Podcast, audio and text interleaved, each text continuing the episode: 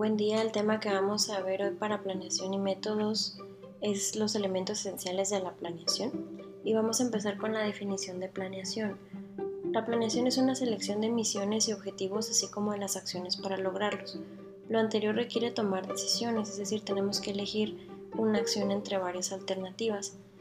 La planeación a final de cuentas es una serie de pasos que tenemos que llevar a cabo antes de iniciar o echar a andar un negocio mucha gente no lo hace y por eso a veces vemos que, que fracasan en muy poco tiempo, le pierden el interés o simplemente no crecen.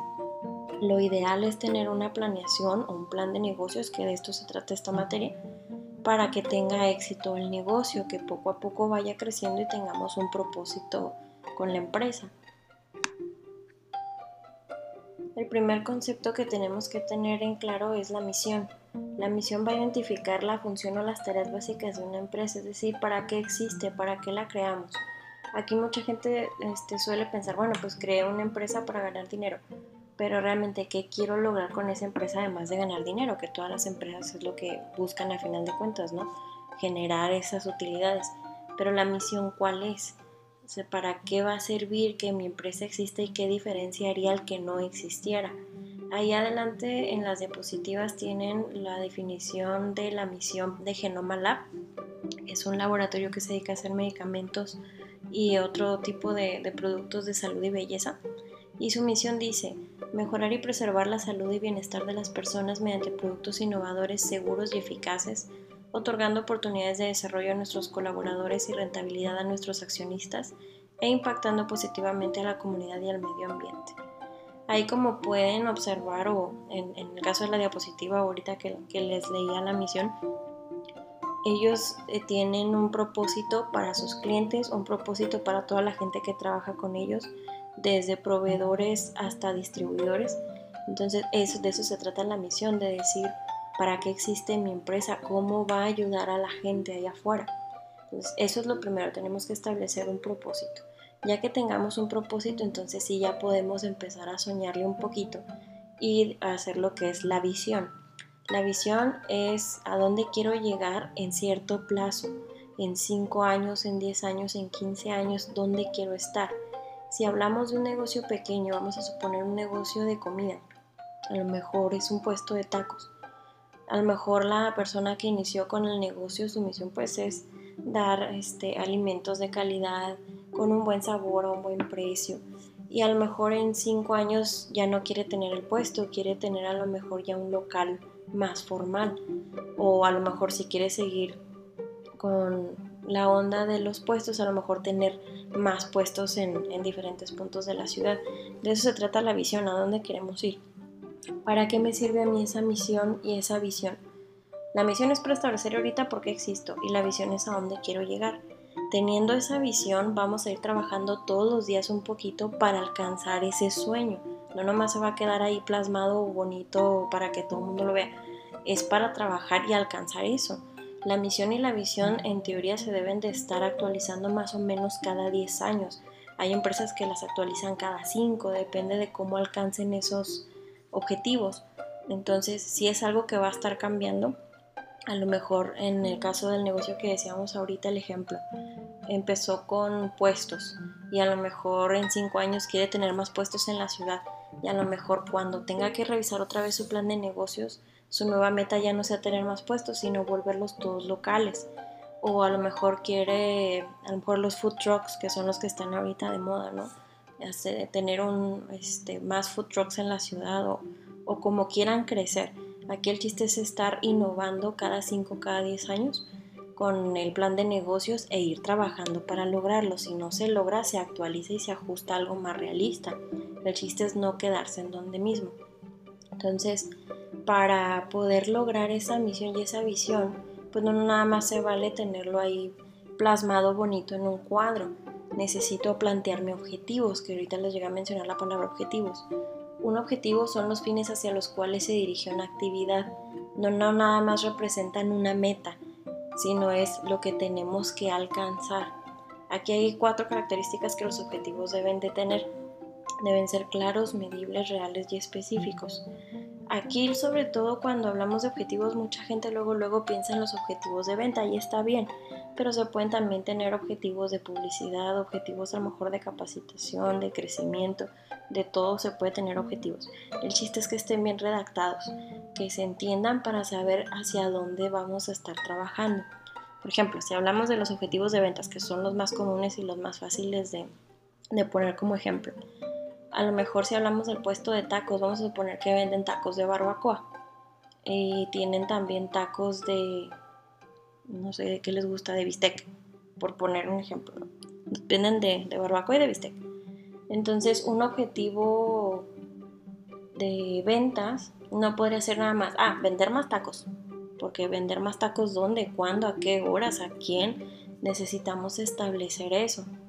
Entonces, un objetivo bien establecido sería, eh, necesitamos vender o queremos vender 30% eh, más tacos de barbacoa en el transcurso de un mes en la sucursal de la 20 de noviembre, por poner un ejemplo, ¿no? Ahí estamos siendo medibles, estamos diciendo que es un 30% sobre lo que yo ya vendo. O sea, si yo vendo 100 órdenes de tacos en un mes, por poner un ejemplo, un 30% serían 30 órdenes de tacos más. No es imposible. Este, ahorita vemos cómo alcanzamos eso, ¿no? Pero 30 órdenes más no es imposible.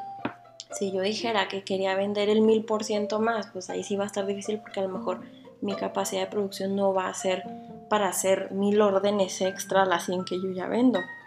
Entonces, son este, específicos se entiende que estamos hablando que quiero vender más tacos de barbacoa específicamente. Yo no hablé de ningún otro tipo de taco.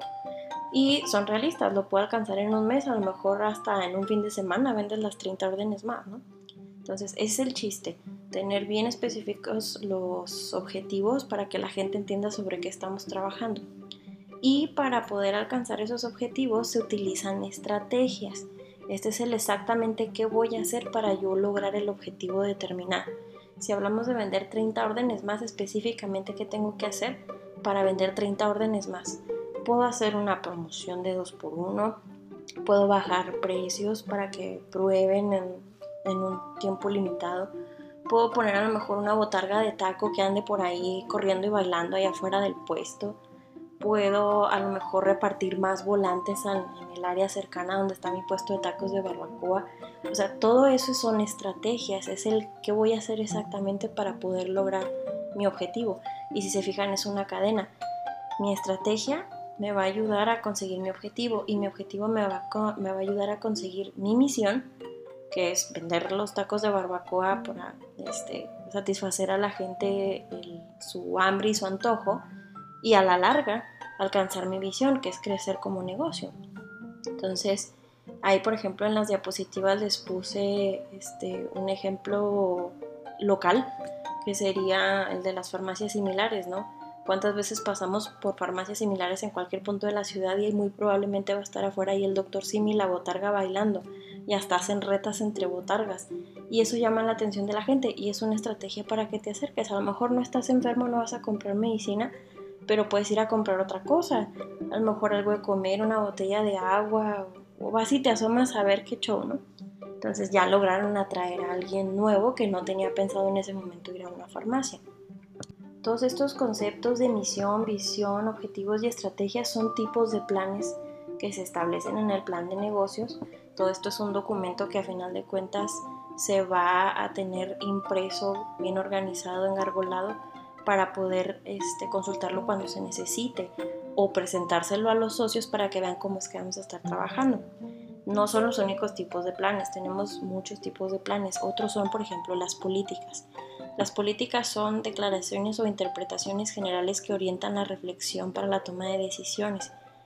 Eh, no todas las políticas son este, declaraciones, a menudo solo están implícitas en las acciones de los gerentes. ¿Qué quiere decir esto? Las políticas son cosas que no están por escrito siempre, no son obligatorias al 100% y por lo mismo de que no son obligatorias porque no están escritas, la gente eh, puede interpretarlas libremente. Un ejemplo de política, eh, no debes de llegar tarde al trabajo. Todo el mundo sabemos que no debemos de llegar tarde al trabajo, ¿no? Pero se nos puede atorar la carreta por cualquier cosa en algún momento y que es llegar tarde si la empresa no tiene establecido, que sería muy raro que no lo hiciera, ¿verdad? Pero este es un ejemplo. si la empresa no tiene especificado cuántos minutos es llegada tarde para que te marquen un atraso y a lo mejor ya no alcanzas el bono de puntualidad, se considera política. Entonces a lo mejor vamos a suponer que la empresa es muy relax y te dicen, ah, pues que aunque llegues menos de una hora tarde no hay problema. Eso es una política y a lo mejor si llegas media hora tarde otro jefe le va a parecer mal y otro le va a parecer bien. No van a estar bien establecidos, todo se presta a interpretación. Otra de las cosas es, por ejemplo, cuando las empresas no llevan uniforme, que te dicen vestimenta casual, que es casual. Ese concepto siempre ha sido bien difícil de definir, que es casual la vestimenta. Para mucha gente, casual es pantalón de mezclilla, playera, tenis. Para otros eso es informal. A lo mejor si te dejan llevar pantalón de mezclilla pero que no esté roto, no puedes llevar tenis ni chanclas, tiene que ser zapato de vestir y a lo mejor camisa o blusa. Entonces, son políticas. Si no está establecido cómo es la forma de vestir en la empresa, queda muy libre interpretación, ¿no? Entonces, como quiera, hay alguien que sí le parece bien que traigas chanclas y va a haber a quien le parezca mal, pero pues no está nada escrito. Esa es la diferencia principal de las políticas contra las reglas o el reglamento. El reglamento siempre está por escrito, a todos se les tiene que hacer saber y es sí o sí, no está eh, sujeto a interpretaciones o declaraciones. Las reglas se establecen para evitar precisamente que existan desviaciones. Por ejemplo, no fumar, o sea, no fumas nada, ni fumas cigarros legales ni ilegales mucho menos, ni vas a fumar tampoco de los cigarros electrónicos. Porque dicen, mucha gente también cree que esto es así como de interpretación de, ah, no, pues es que si es cigarro electrónico no huele feo, es que no es que huela feo, es que es una regla, no se puede fumar. En muchos lugares es incluso ilegal. Por ejemplo, en las escuelas es ilegal fumar a menos que tengan determinada área de fumadores, que debe ser en un punto este, en el exterior y no puedes estar fumando en clase, por ejemplo. Otro ejemplo de regla, las maquilas, sobre todo la gente que trabaja en, piso. Eh, los reglamentos es que debes de llevar zapatos cerrados sí o sí. ¿Por qué? Porque te puede caer una pieza, te puede caer material, te puede caer algún líquido que te dañe. Entonces, para evitar esas cosas, es siempre vas a llevar zapatos cerrados. A lo mejor llevas bata este, de seguridad, llevas lentes, llevas casco, llevas guantes, llevas a lo mejor tapones para los oídos. Todo eso no es porque a alguien se le ocurrió ni porque quieran fregar al empleado, es que es seguridad, lo que están tratando de evitar es que le suceda algo al empleado. Entonces esa es la diferencia entre política y reglamento. La política se queda a libre interpretación del, del jefe o de la persona que esté a cargo y los reglamentos son obligatorios. Ese sí o sí, ahí sí no va a haber con que este, hay a lo mejor sí está bien o a lo mejor está mal. Por ejemplo, un reglamento en cuanto a las llegadas tarde. Hay lugares que te dicen tienes derecho hasta 5 minutos llegar tarde. No quiere decir que, por ejemplo, si la hora de entrar al trabajo es a las 8 y tienes chance hasta las 8.05, que todos los días tu entrada a las 8.05. O sea, es cuando tengas una emergencia o algo, puedes llegar hasta las 8.05 y no pierdes tu bono de puntualidad. Entonces hay que tener muy claro que es esa diferencia entre reglamento y política. Entonces, otro tipo de planes son los procedimientos o procesos. Los procedimientos son planes que establecen un método de actuación necesario para soportar actividades futuras. Son secuencias cronológicas de acciones que se requieren, tienen lineamientos para actuar que detallan de manera precisa qué se debe hacer en cada actividad. Aquí un ejemplo sencillo. Cuando vamos a cocinar y nunca hemos hecho determinado platillo, necesitamos una receta. La receta viene por pasos te, pone primero los ingredientes y lo paso uno. Este, a lo mejor hay que precalentar el horno a 180 grados durante tanto tiempo. Paso 2. Vamos a mezclar los ingredientes secos. Paso 3. Incorporamos los ingredientes líquidos. Paso 4. Y así. Ese es un procedimiento en el caso de la cocina, ¿no? Pero en el caso, por ejemplo, del trabajo, a lo mejor si hablamos de una fábrica, paso 1, tienes que hacer esto, paso 2. ¿Y qué pasa si yo me brinco un paso, si los hago en otra forma? Aquí sí no va a aplicar como en matemáticas de que no importa el, este, el orden del producto es el mismo. Aquí no. Aquí es, se hace con esa serie de pasos en ese mismo orden siempre para que las cosas siempre salgan igual. Que eso nos lleva a una estandarización y la estandarización nos va a llevar a que todos los productos sean exactamente iguales para que todos los clientes puedan recibir exactamente el mismo producto que necesitan y quieren comprar. Entonces, es una cadena a final de cuentas Todos estos tipos de planes tienen su razón de ser. Luego tenemos el caso del presupuesto. Los presupuestos son los informes de resultados esperados que se expresan en términos numéricos, también se les conoce como plan cuantificado. Entonces, el presupuesto financiero operativo es a menudo un plan de utilidades que puede expresarse en términos financieros y de horas laborales, perdón, en unidades de producto y horas máquina o en cualquier término numérico medible, cualquier tipo de métrico que le sirva a la empresa, se va a poner aquí en el presupuesto. Casi siempre cuando escuchamos la palabra presupuesto siempre pensamos dinero, y sí, pues es lo principal. ¿Cuánto dinero tiene cada departamento para poder trabajar durante determinado tiempo? Casi siempre hablamos de presupuestos anuales, ¿no? Y entre más grande la empresa es más común esto. Por ejemplo, el departamento de diseño tiene tanto dinero para trabajar este año, el departamento de investigación y desarrollo tiene tanto dinero para hacer esto, el departamento a lo mejor de compras tiene tanto dinero para hacer esto en tanto tiempo. Y podemos hablar en meses, podemos hablar en trimestres, en cuatrimestres, en semestres, no sé, ya depende cómo se organice la empresa. El chiste es que aquí también podemos tomar en cuenta las, por ejemplo, muchas veces les llaman horas hombre. ¿Cuántas horas está trabajando cada trabajador? Valga la redundancia, eh, para poder lograr un objetivo. Cuánto se le está pagando por hora o por jornada, depende cómo lo tengan establecido. Cuántas horas se está utilizando cada máquina. Si estamos hablando, por ejemplo, de una empresa muy grande que utiliza mucha maquinaria, también tenemos que ver cuánto tiempo pueden estar prendidas esas máquinas, cada cuánto necesitan mantenimiento, cuánto dinero se nos va a ir en el mantenimiento. Entonces, todo se tiene que contabilizar. Y obviamente todas las actividades se tienen que ajustar ese presupuesto, no nos podemos salir si no tenemos el dinero para hacerlo. Y por último tenemos el concepto de programas. Los programas es todo el complejo de metas, políticas, procedimientos, reglas, asignaciones de tareas, pasos a seguir.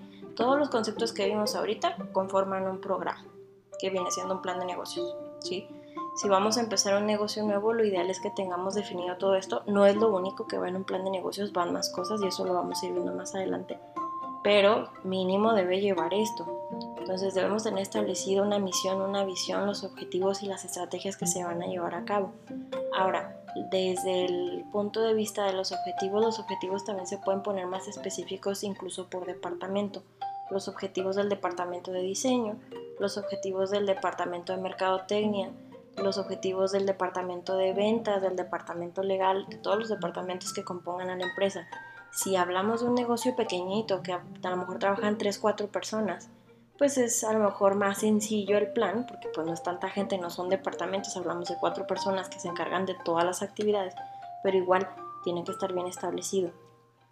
Les digo, esto es lo ideal, muchas empresas no lo manejan, tristemente no lo hacen, deberían, porque esto es, es, como un mapa, a final de cuentas te va a ayudar a, a, ver por dónde vas, qué te falta hacer para poder alcanzar tus objetivos y a final de cuentas crecer el negocio, que lo que queremos es tenerlo el mayor tiempo posible. Entonces, esta es la importancia de los tipos de planes. Hasta aquí llegamos con el tema el día de hoy. Espero haya sido bastante claro y este, nos seguimos viendo, bueno, escuchando aquí la próxima semana. Cuídense mucho.